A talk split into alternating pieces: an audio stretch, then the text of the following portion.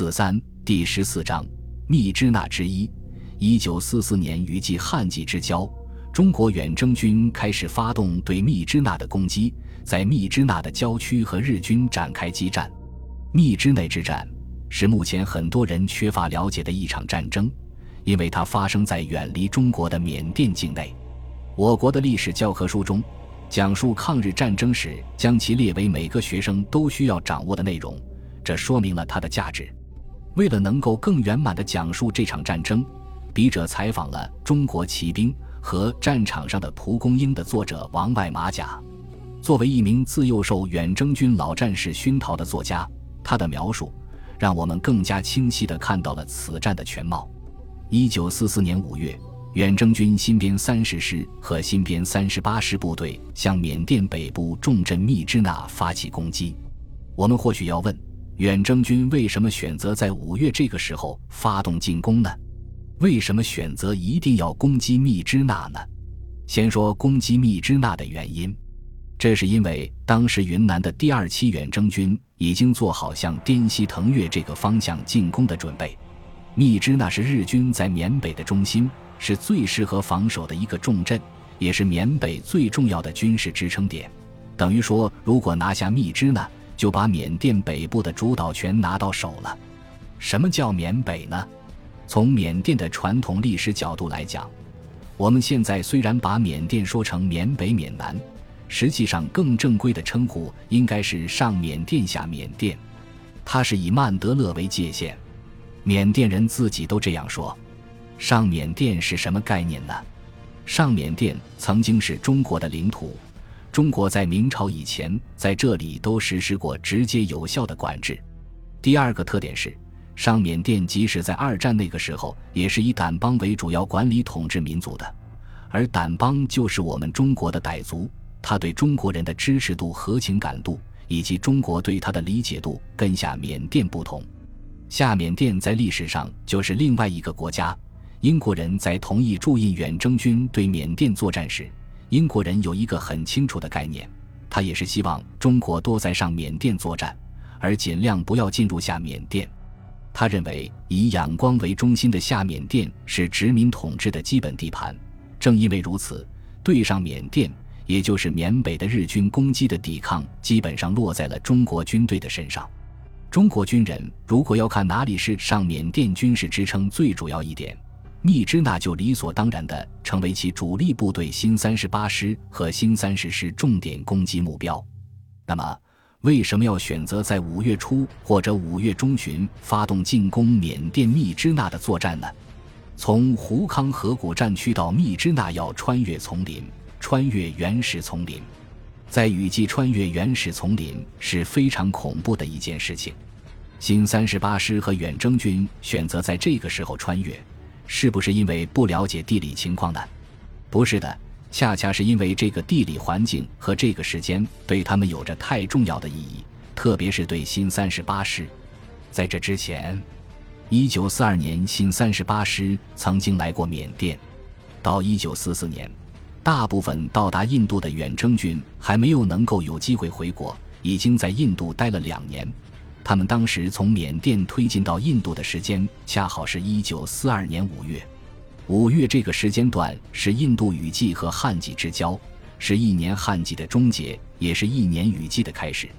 印度和缅甸之间是原始森林，除了植被特别茂密以外，地质上有一个非常大的特点：这种原始森林的土壤不是一般的土壤，而是沙石地质，地表层是沙石，下面是石灰岩质的。石灰岩质的地质有什么样的特点呢？一旦雨季来的时候，它会随着雨水冲刷，立即出现很多沟壑，出现大小不一的河流，而这在旱季根本见不到。其次，它会造成山体滑坡塌方。远征军一九四二年是以败退状况通过野人山的，在这个原始森林中间牺牲很多的战友和军官，正是因为这些大山阻挡。使得他们在很长时间内处于困境，此后两年都无法返回中国。驻印军新三十八师一九四二年是败退离开缅北的。他们出征时，中国人称他们为百年来第一次出国征战的劲旅，而第一次出国征战的劲旅居然败得连回国的机会都没有，使得自尊心很强的远征军将领感觉到莫大的耻辱。如孙立人、廖耀湘，他们都是性格很刚烈的，而且这个时候他们获得新的名称，叫做驻印军。在很多的驻印军军官里头是很讨厌这个名称的，这名称没有一点中国的痕迹，给人感觉仿佛是印度雇佣军。他们很想用自己的战绩打一场漂亮的攻击战，获得胜利。当然的选择是打缅甸，从缅甸的地盘上返回中国。他们要杀出一条血路回到中国，而这个时间当然最好在他们败退的同一个时间段上，也就是五月。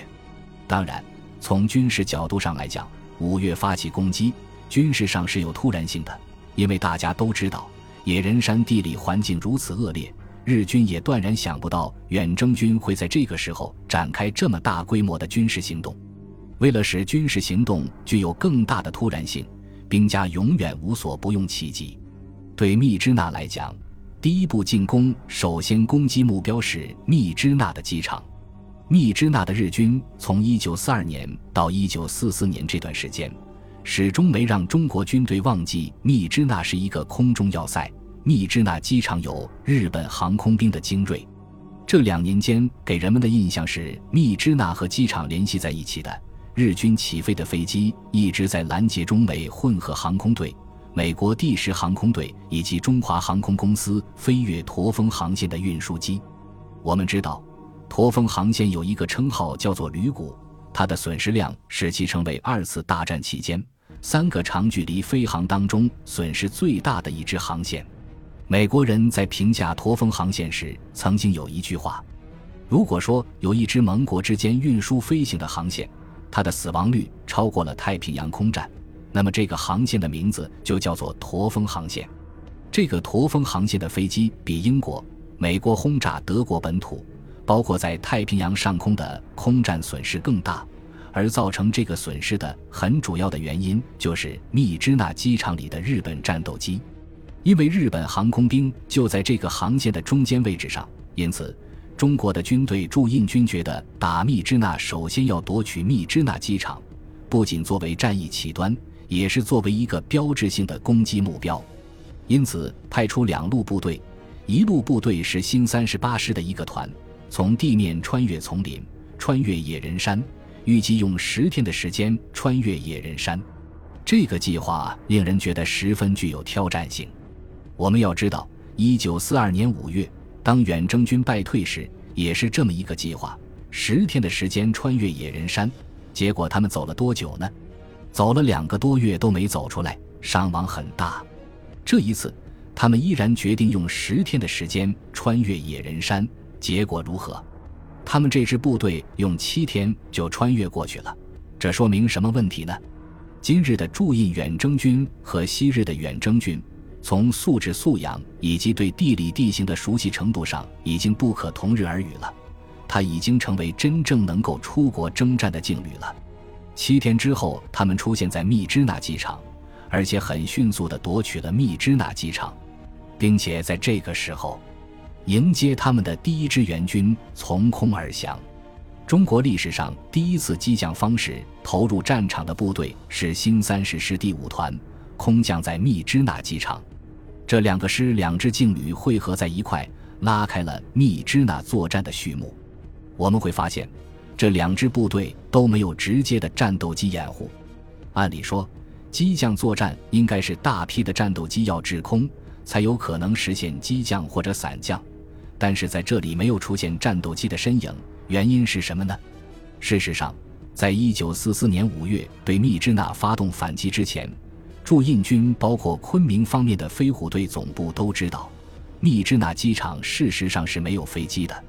当时驼峰有南北两条航线，北边比南边要多绕八百到一千二百公里，南边只有四百多公里。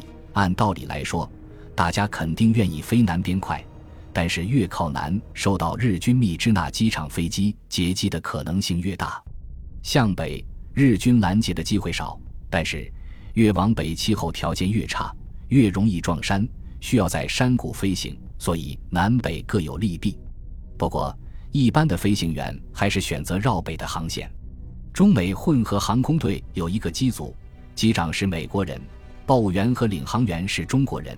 一次飞舵峰航线时，在飞机上聊，好长时间没有日军飞机来拦截了。中国的报务员就说：“肯定是到别的航线作战，顾不上我们了。”而美国的飞行员直接提出很惊人的论断：日军这些飞机肯定已经都撤走了，他们现在在太平洋那里已经打得顾不过来，把所有的飞机调过去了。中国飞行员死活不肯相信，两人就在飞机上发生了争执。本来争一争就算了，但美国的飞行员本来就是招聘来的二杆子，有性格，为钱开飞机的，一犟起来说我们俩打赌。就把飞机一开就开到密支那机场上空了。本集播放完毕，感谢您的收听，喜欢请订阅加关注，主页有更多精彩内容。